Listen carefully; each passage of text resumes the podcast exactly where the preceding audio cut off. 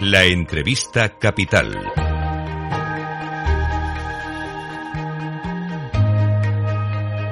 Luis Vicente Muñoz.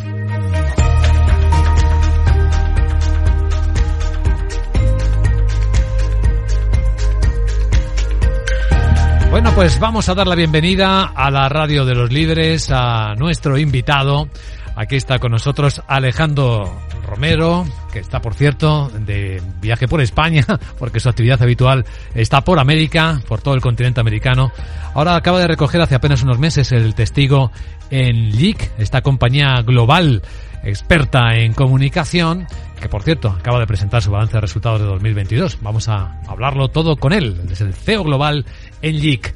Alejandro, bienvenido a Capital Radio y muy buenos días. Muy buenos días, Luis, ¿cómo estás? Pues bien, mirando el mundo y la incertidumbre, que está en un nivel bastante alto, dicen. Sí, bueno, año de prudencia contenida.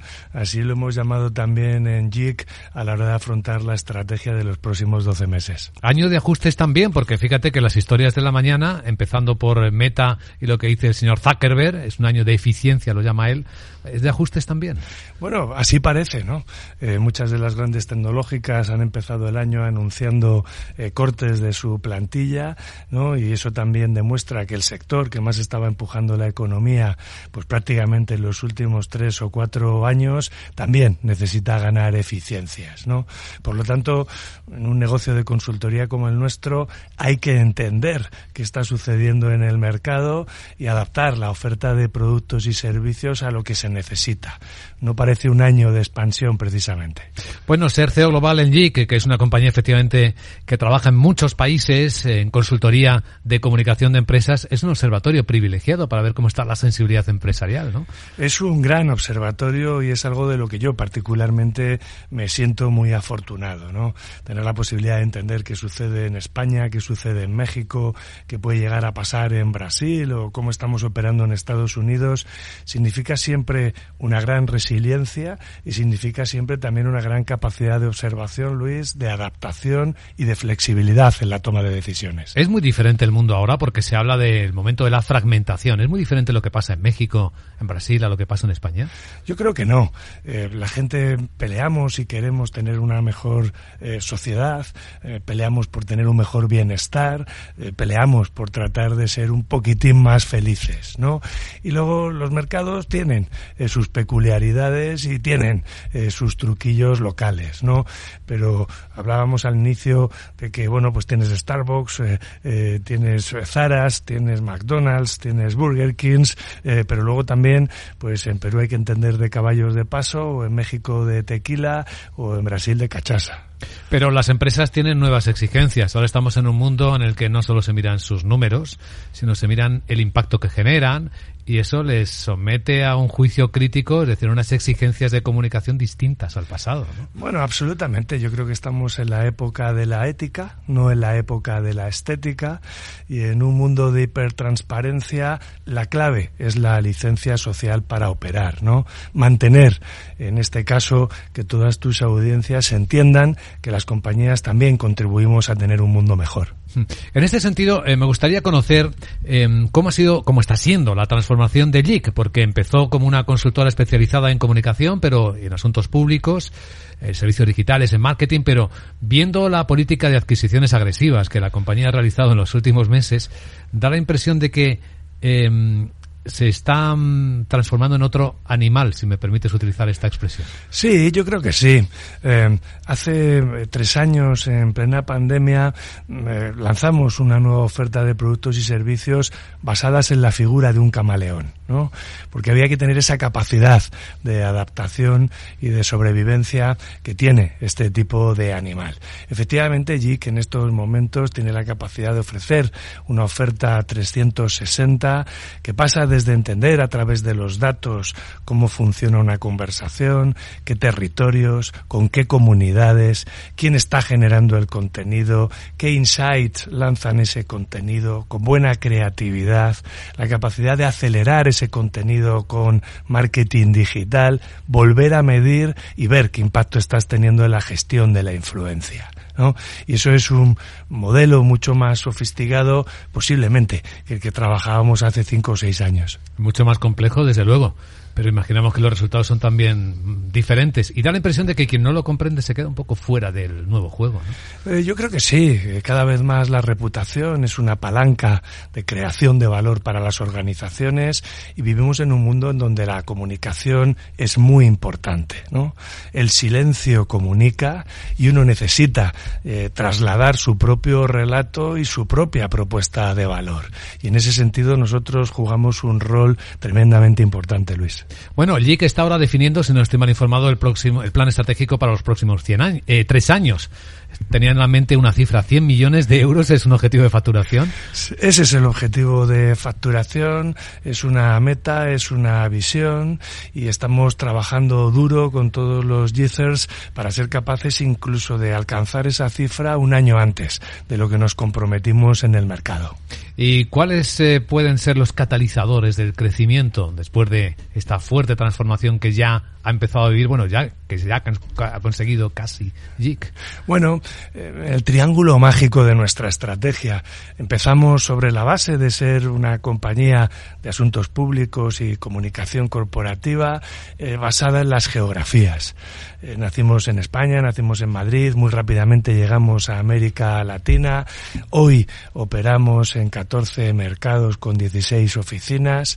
De ahí crecimos en torno a las especialidades, desarrollamos toda la parte de marketing digital, de influencia digital, de deep learning, eh, lanzamos toda la parte de pharma y healthcare, eh, desarrollamos toda la parte de minería, economías extractivas como aceleradores de nuestras especialidades y el tercer eje es centrarnos en nuestros clientes. Hablábamos antes de cómo ha crecido nuestra oferta de productos y servicios. Ahora mismo somos capaces de trabajar desafíos empresariales de primer nivel en cualquier parte del mundo. Hay una parte de la actividad que nos interesa especialmente y es eh, los asuntos públicos. Después de la pandemia hacia acá nos hemos dado cuenta cómo la esfera pública está muy dentro de la esfera privada, ¿no? Ha aumentado la legislación de forma muy acusada prácticamente en todos los países del mundo. esta parte de relación de las empresas del sector privado con el sector público empieza a necesitar de un tratamiento diferente, más dedicado, ¿no? Que antes. Absolutamente. Yo creo que vivimos también en una época de la hiperregulación. ¿no? Eh, tratamos de regular casi todos los sectores sociales y de la economía. Eso exige diálogo. Y en un mundo mm, donde acabamos de presentar un informe en donde la polarización ha crecido cerca de un 36% en el último año, la capacidad de dialogar, la capacidad de buscar consensos, la capacidad de entendernos es clave. Y en ese sentido, una buena estrategia de asuntos públicos y corporativos en donde todos los actores sociales puedan tener una voz, se convierte en un aspecto clave de la evolución de nuestra sociedad. ¿Y crees, Alejandro, que estamos teniendo algún éxito en el combate contra las fake news, contra la mentira, tanto en el asunto público como en los demás? Yo creo que sí. Em, el rol del periodista, el rol del periodismo independiente, el rol del periodismo imparcial se ha puesto en valor. Nos hemos dado cuenta que no todo vale, todo el mundo puede tener una opinión, pero no todas las opiniones son iguales y necesitamos profesionales de la información que comprueben la fuente, que comprueben la veracidad de la información, que comprueben la veracidad de los datos y puedan trasladarlos a la sociedad. Y creo que cada vez más eh, tratamos de entender que es una fake news y que es una verdadera noticia y en eso ustedes, los periodistas, juegan un rol fundamental. Ahora lo tenemos eh, poco fácil, ¿eh? porque la transparencia no está aumentando en el mundo. Bueno, yo creo que sí, Luis. Eh, ahora es mucho más fácil acceder a los datos, es mucho más fácil acceder a la información de las compañías, es mucho más fácil acceder a la legislación de un país. Nos falta mucho, pero creo que estamos mejor. Bueno, o sea que la expectativa, por llegar a una conclusión, es que el mundo lo estamos mejorando con las aportaciones de las nuevas tecnologías. Hablo de inteligencia artificial y del conocimiento de los datos. El análisis nos permite ser más cirujanos en lo que queremos hacer? Yo creo que sí, Luis. Soy un ferviente creyente de pasar de modelos de prevención a modelos de predicción. ¿no? La mejor manera de entender el futuro es inventarlo. Y sobre la base de la data y sobre la base de los datos somos capaces de generar esos modelos de predicción en torno a comportamientos, en torno a tendencias, en torno a la generación de una opinión. ¿no?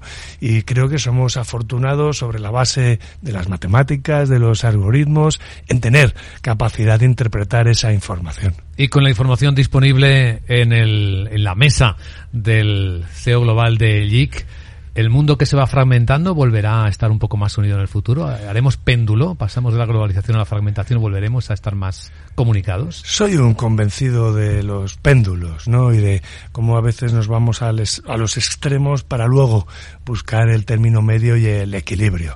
Yo soy un optimista por naturaleza, Luis, creo en, en el ser humano y en la bondad del ser humano y a pesar de que tenemos muchas dificultades, siempre creo que avanzamos hacia lo mejor.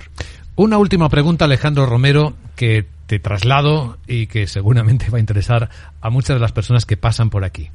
Empresarios, directivos se quejan ahora como nunca de las dificultades de, primero, encontrar talento y después retener el talento en casa. ¿Cómo hacer eso? Bueno, en un negocio de consultoría el talento es la clave.